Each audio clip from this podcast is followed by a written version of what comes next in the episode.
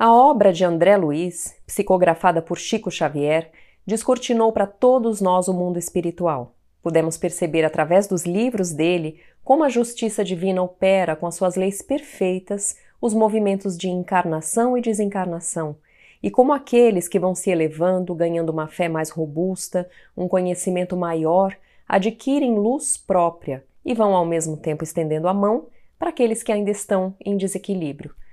Pudemos perceber através da obra de André Luiz como funcionam as colônias espirituais, os postos de socorro e o trabalho incessante dos benfeitores a favor daqueles que ainda vivem na ilusão.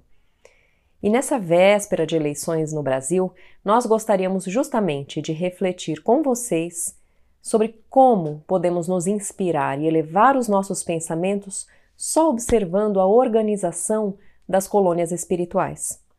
Os governantes no plano espiritual, que regem e organizam a vida pública dos desencarnados, são sempre aqueles que mais trabalham, menos descansam e mais se dedicam ao bem-estar de todos. Orientam com amor e paciência, buscam oportunidades de trabalho no bem para cada pessoa que os procura. E justamente eles conquistam esse posto hierarquicamente superior aos demais porque são eles o maior exemplo dos valores cristãos que eles próprios pregam. Caso contrário, como eles poderiam reger em harmonia aquele grupo de espíritos? Como eles poderiam orientar com amor cada irmão? Somente porque adquiriram luz própria que se tornam merecedores de ganhar responsabilidades maiores. Vamos dar um exemplo. No capítulo 32 do livro Nosso Lar, Narcisa explica para André quem era a ministra veneranda, um dos doze ministros do Ministério da Regeneração. Não só ela havia elaborado os jardins de nosso lar, que eram espaços para contemplação, prece, aulas, reuniões, conhecidas como salões verdes, como também era a entidade com maior número de horas trabalhadas em nosso lar. Um milhão de horas ininterruptas. Recebeu a medalha de mérito de serviço e era a mais antiga funcionária do governo de nosso lar. E na ocasião do livro, ela já contabilizava mais de mil anos trabalhando pelo bem do nosso planeta. Somente ela e o próprio governador da colônia haviam conhecido pessoalmente Jesus Cristo nas esferas superiores. Mas o maior exemplo que ela dava era a sua postura, de silenciosa, discreta, jamais comentava os seus feitos e, até por ser uma referência moral para todos ali, era procurada e solicitada por pessoas que vinham pedir orientações, tirar dúvidas, às vezes para assuntos corriqueiros e mesmo ela tão ocupada, sempre os atendia com paciência, com amor, ouvia as queixas e prestava o seu auxílio. Nós percebemos em Veneranda que, aqui no nosso plano, a verdadeira autoridade de um governante também deverá um dia ser conquistada por esta alta moralidade, a capacidade de esquecer de si mesmo e pensar com amor pela coletividade. É claro que temos muito o que evoluir para aperfeiçoar moralmente a nossa sociedade, e esse é um trabalho lento porque depende da consciência de cada um, tanto dos cidadãos comuns como dos governantes. Os nossos governantes são um reflexo de nós mesmos, portanto, se ainda há tantos erros entre eles, é porque todos nós ainda somos assim.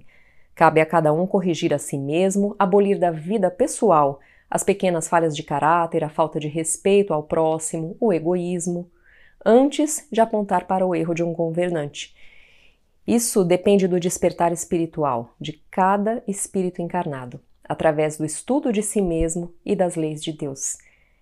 Jesus nos exemplificou tão bem com a passagem da mulher adúltera, quando pediu aos senhores que atirassem a pedra caso não tivessem eles mesmos nenhum pecado. E ainda assim, todos nós temos até os dias de hoje uma insistência em notar e em comentar os erros cometidos pelos outros, ao invés dos erros que nós cometemos.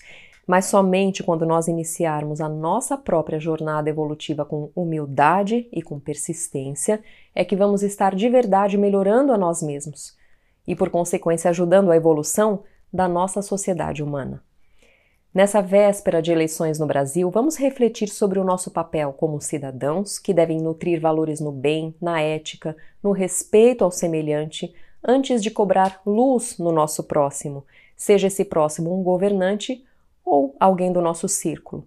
Aquele que iremos eleger amanhã não serão perfeitos, como também nós não somos, mas cada, cabe a cada um de nós aperfeiçoar a si mesmo e desenvolver o desejo sincero de auxiliar o nosso semelhante.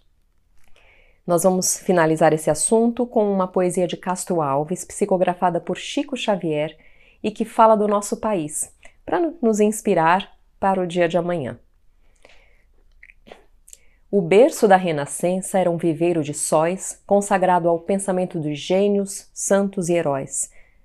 Nos braços de Portugal, que lhe deu ao pé dos Andes visões de altura imortal.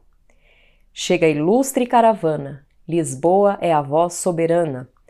Tomé de Souza conduz, no entanto, entre os companheiros, o armamento dos obreiros. Era a mensagem da cruz. O ensinamento de Cristo faz-se verdade e clarão nas forjas em que se erguia o país em ascensão. Nóbrega, Anchieta, Gregório espalham no território o Evangelho do Senhor, e o Brasil grava na história a fé cristã por vitória. Traduzida em paz e amor nos domínios do universo, ninguém evolui a sós. A humanidade na Terra é a soma de todos nós. Mas, de olhar alçado aos cimos por súplica, repetimos em Brasília aos céus de luz. Brasil de perenes brilhos, pela união dos teus filhos, Deus te conserve em Jesus. Muito obrigada e até a semana que vem.